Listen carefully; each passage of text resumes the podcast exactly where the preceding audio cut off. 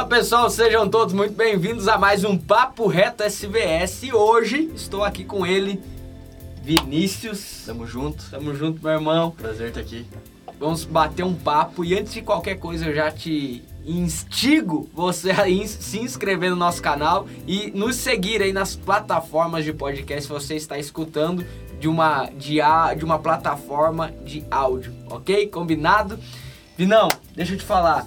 Queria que você se apresentasse pro pessoal que está nos assistindo, está nos escutando. Com certeza. Muito prazer, meu nome é Vinícius, sou pastor aqui na Igreja Batista Getsemane. É, sou responsável aí por liderar o Ministério Salva Vidas aqui. Também estou é, sendo coordenado aí pelo pastor Lucas Pacheco nas escolas, né? Estou à frente do culto Caixa d'Água. Então a gente faz bastante, faz bastante coisa na igreja aí, né? É, hoje trabalho de, em tempo integral aqui, né? Tenho o prazer de poder trabalhar em tempo integral na igreja. Então é, são algumas coisas aí que a gente cuida, né? Legal. Não tá em todo tempo, em toda hora aí trabalhando pro Senhor. Show. Vini, é, a primeira pergunta que eu sempre falo, peço pro pessoal, é para falar um pouco como que foi o processo da tua conversão, o processo de você ter aceitado Jesus, enfim, dessa, dessa caminhada que hoje você está trilhando. Sim. Ah, 2016 foi o ano que eu me converti, né? Então foi um período em que eu estava. 2015 eu entrei na faculdade, estava fazendo engenharia civil. E aí quando foi um período assim bem bem difícil porque eu era um cara que não fazia muito amigo, né? Então eu chegava na faculdade com fone de ouvido, sentava lá, fazia o que eu tinha que fazer e ia embora. Uhum. Então teve um ano e meio ali em que eu me afastei dos meus antigos amigos e estava num período de, de faculdade. Aí quando eu tava, eu conheci uma pessoa na faculdade lá, foi uma amiga minha, e ela me convidou para vir na igreja, no clã, né? Vim no clã a primeira vez, gostei. Quando eu cheguei na igreja, que eu sentei na cadeira assim, tava tocando Tiagão. Hum, E eu olhei assim e falei, cara, esses crentes ouvem Tiagão, né? Que era um, eu ouvia muito Tiagão na época. E algo que me chamou a atenção é que naquela época ali em 2016 que eu tava, que eu comecei a vir na igreja, eu tava lendo muito sobre liderança. Sempre fui uma pessoa que gostei muito de ler, de 2015 a 2016. Então, a minha fuga era os livros. entendi. Aí em 2016 eu tava lendo muito sobre liderança. Quando eu cheguei na igreja que você tava pregando, eu pensei, meu Deus, esse cara veio de fora, parece que ele é meio. ele é meio de Goiás, lá dessa região, por causa do, do sotaque, Ah, né? Eu até eu pedi pra, pra minha amiga, eu falei, viu, o pastor é de fora? Não, não, o pastor é daqui É, mesmo e tal. E o que me chamou a atenção na igreja foi a forma de liderar, sabe? Ah. Foi o que me... Eu, peraí, eu já tava estudando sobre o assunto, eu trabalhava nisso, né? Uhum. E eu pensei, esse, esse pessoal sabe o que tá fazendo. E foi isso que me, que me prendeu a atenção, né? E ali fui, fui conhecendo novas pessoas. O pastor Gustavo, na época, investiu muito tempo na minha vida. Um- uma peça fundamental aí na minha, na minha caminhada. Então, ali eu fui sendo é, colocado nesse meio, fui conhecendo quem era Jesus e hoje estou aqui. né? É, e, e você veja a importância do discipulado, né? Meu Deus, totalmente. A importância de não andar sozinho. Eu acho que é um grande desafio nosso, é, seja a pessoa que ela tá cinco meses ou cinco anos na igreja, é entender que tem que se relacionar, né? Sim, exatamente. Tem que se relacionar com pessoas. É, ele, ele não, não, não deveria, não tinha, né? Foi uma pessoa que investiu na minha vida sem que eu tivesse nada para dar em troca para ele. Uau. Então hoje eu tô aqui muito porque aquele, Uau. aquele homem... Uma semente. É, né, uma semente, Uau, exatamente. que legal. Exatamente. E muito até- tempo ali. Até no dia da tua consagração a pastor, eu lembro que eu mandei uma mensagem pra ele e falei, ó, tá, tá aqui uma, uma, uma semente que você lançou e Exatamente. hoje tá aí sendo consagrado a pastor. Exatamente. E, e é interessante que a própria Bíblia diz, né, que alguns vão semear e outros irão colher. Uhum. Agora o desafio é você, nós entendermos o tempo do- de semear. Porque o grande desafio de uma pessoa, até eu gravei é, em um do- dos papos retos que nós conversávamos, é não investir por aquilo que a pessoa ela pode te dar, mas por aquilo que ela é. Uhum. Um discipulado é isso. né? Exatamente. E foi tudo muito rápido, né? Porque, por exemplo, eu entrei em 2016, em 2021 eu sou pastor, Nossa. né? Então, em cinco anos... Sem ter um histórico de igreja. Sem né? ter um histórico Você nunca tinha ido numa nu- igreja Nunca tinha pisado numa igreja, entendeu? Tipo, quando eu cheguei aqui eu falei, cara, é isso aqui que eu quero pra minha vida. Porque os próprios, eu, se não me engano, eu tava com 19, 20 ali na época, né? 20 anos. Então quando eu entrei na igreja, eu pensei assim, cara, é, a minha vida inteira eu busquei por isso aqui. e eu não encontrei lugar nenhum. Sim. Aqui eu encontrei. Sim. Então é aqui que eu vou dedicar o tempo e tudo que eu tenho, né?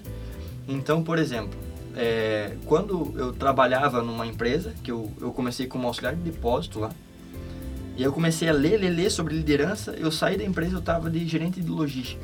E lá eu tinha muita liberdade de tempo.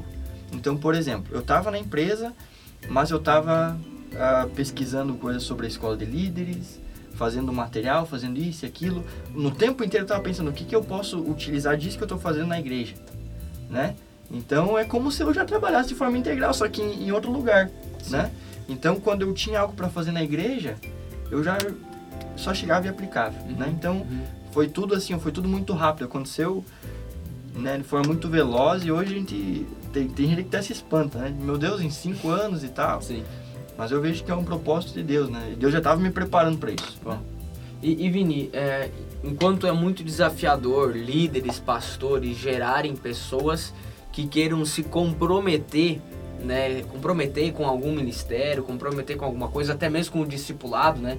É uma ordenança de Jesus, tem algo que a gente precisa se preocupar é nesse sentido, é de você gerar pessoas, não simplesmente fazer é, aquele evangelismo, mas sim cuidar da pessoa. É, é duas coisas diferentes, essa é bem a verdade.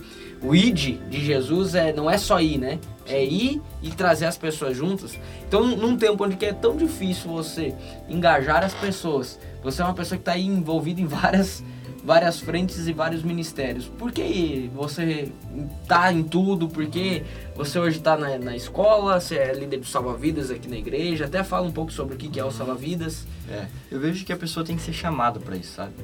Eu reconheci um chamado do Senhor para minha vida que aonde eu pudesse fazer a boa diferença eu estaria lá, né? Até que não, não tivesse alguém que poderia suprir essa necessidade.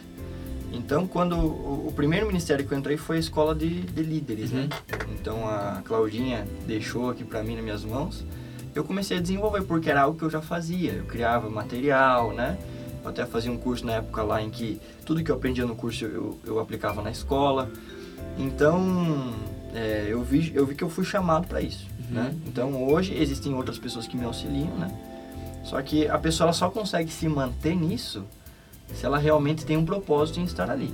Porque senão chega a primeira dificuldade, a segunda dificuldade lá, bom, isso aqui não é pra mim, né?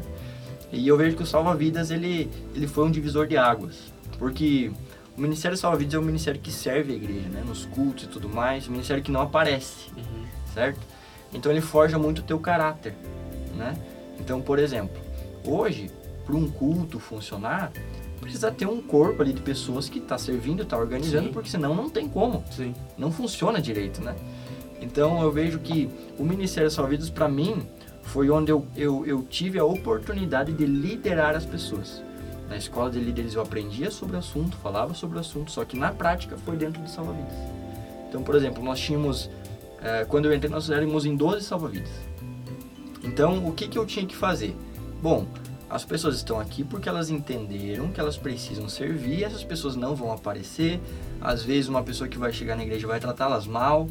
Então isso aqui, isso aqui vai às vezes magoar um pouco ela, só que se ela não entender o motivo para ela estar aqui, ela vai sair. Sim. Então, o principal objetivo do líder do salva-vidas era o que? Era, era dar um propósito para aquela pessoa e fazer com que ela entenda que ela estar ali, ela está cumprindo o chamado dela. Que Jesus também foi um homem que foi rejeitado, que foi isso, que foi aquilo, porque muitas vezes não é nem tudo é flores, né? Sim. Então, por exemplo, dentro de um, de uma- de um serviço ali, às vezes você. A, a pessoa te fala uma coisa um pouco mais ríspida, e aí você tem que administrar aquilo dentro de você. Né? Então, é, isso foi onde desenvolveu muito a minha liderança. Né? A gente começou lá em 2018, se, não, se eu não me engano, o Ministério Salva Vidas, na minha liderança, né? O pastor Diogo passou para mim.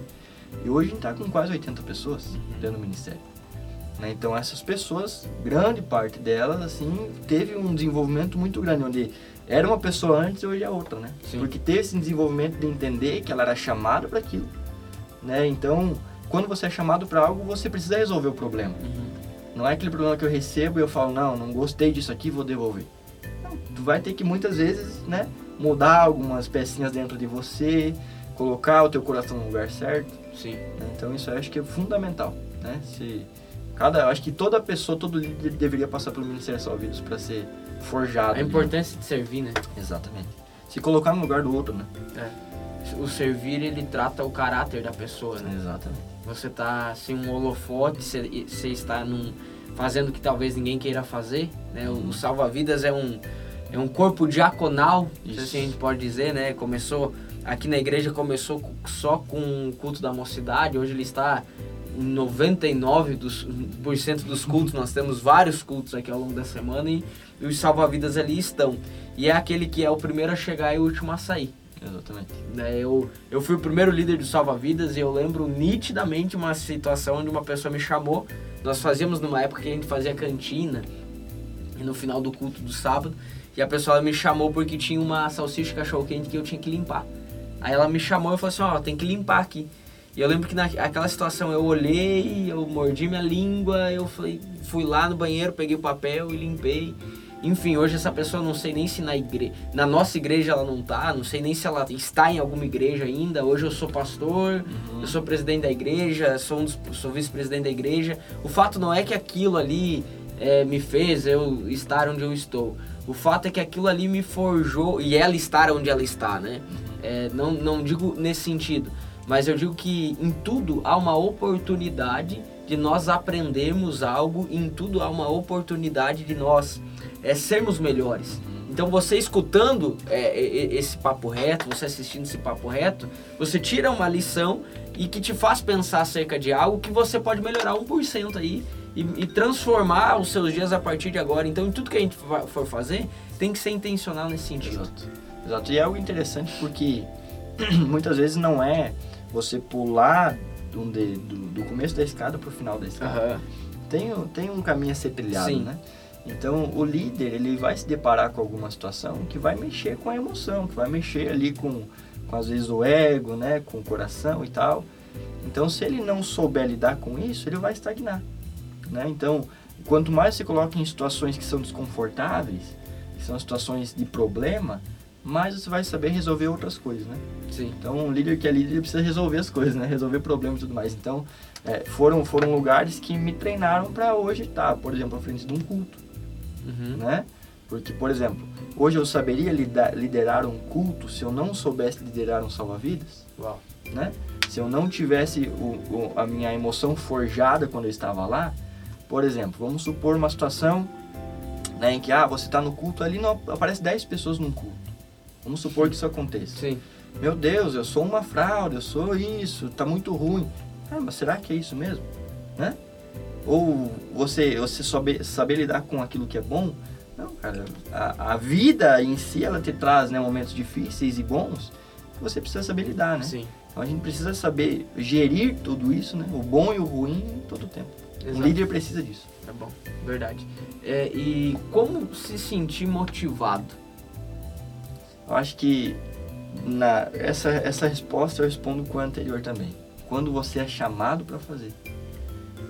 O teu próprio chamado ele te conduz a fazer aquilo, independente se é tempo, se não é tempo, sabe? Então, por exemplo, eu entendi lá em 2016 que aquilo ali eu queria para minha vida, certo? É como se fosse um casamento. né? Por exemplo, eu tô noivo. Tem vezes que você vai estar bravo com a pessoa, Sim. tem vezes que você vai e não quer voltar para casa. Só que não é você não querer, você vai voltar para casa. Sim. Então, da mesma forma, é com, com você ser líder, né?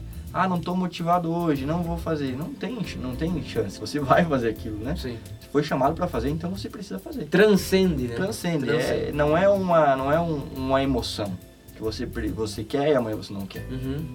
Você- A você- responsabilidade você ela é maior do que o, Você se o sentimento. Exatamente. Se comprometeu com aquilo, então é a sua responsabilidade, né? E, e algo é interessante porque, por exemplo, a gente está muito. Por exemplo, eu tenho o pastor Lucas Pacheco, o pastor Lucas Torres, o pastor Daniel, a qual são, são as pessoas que, ó, vim, isso aqui a gente precisa fazer e tudo mais e tal.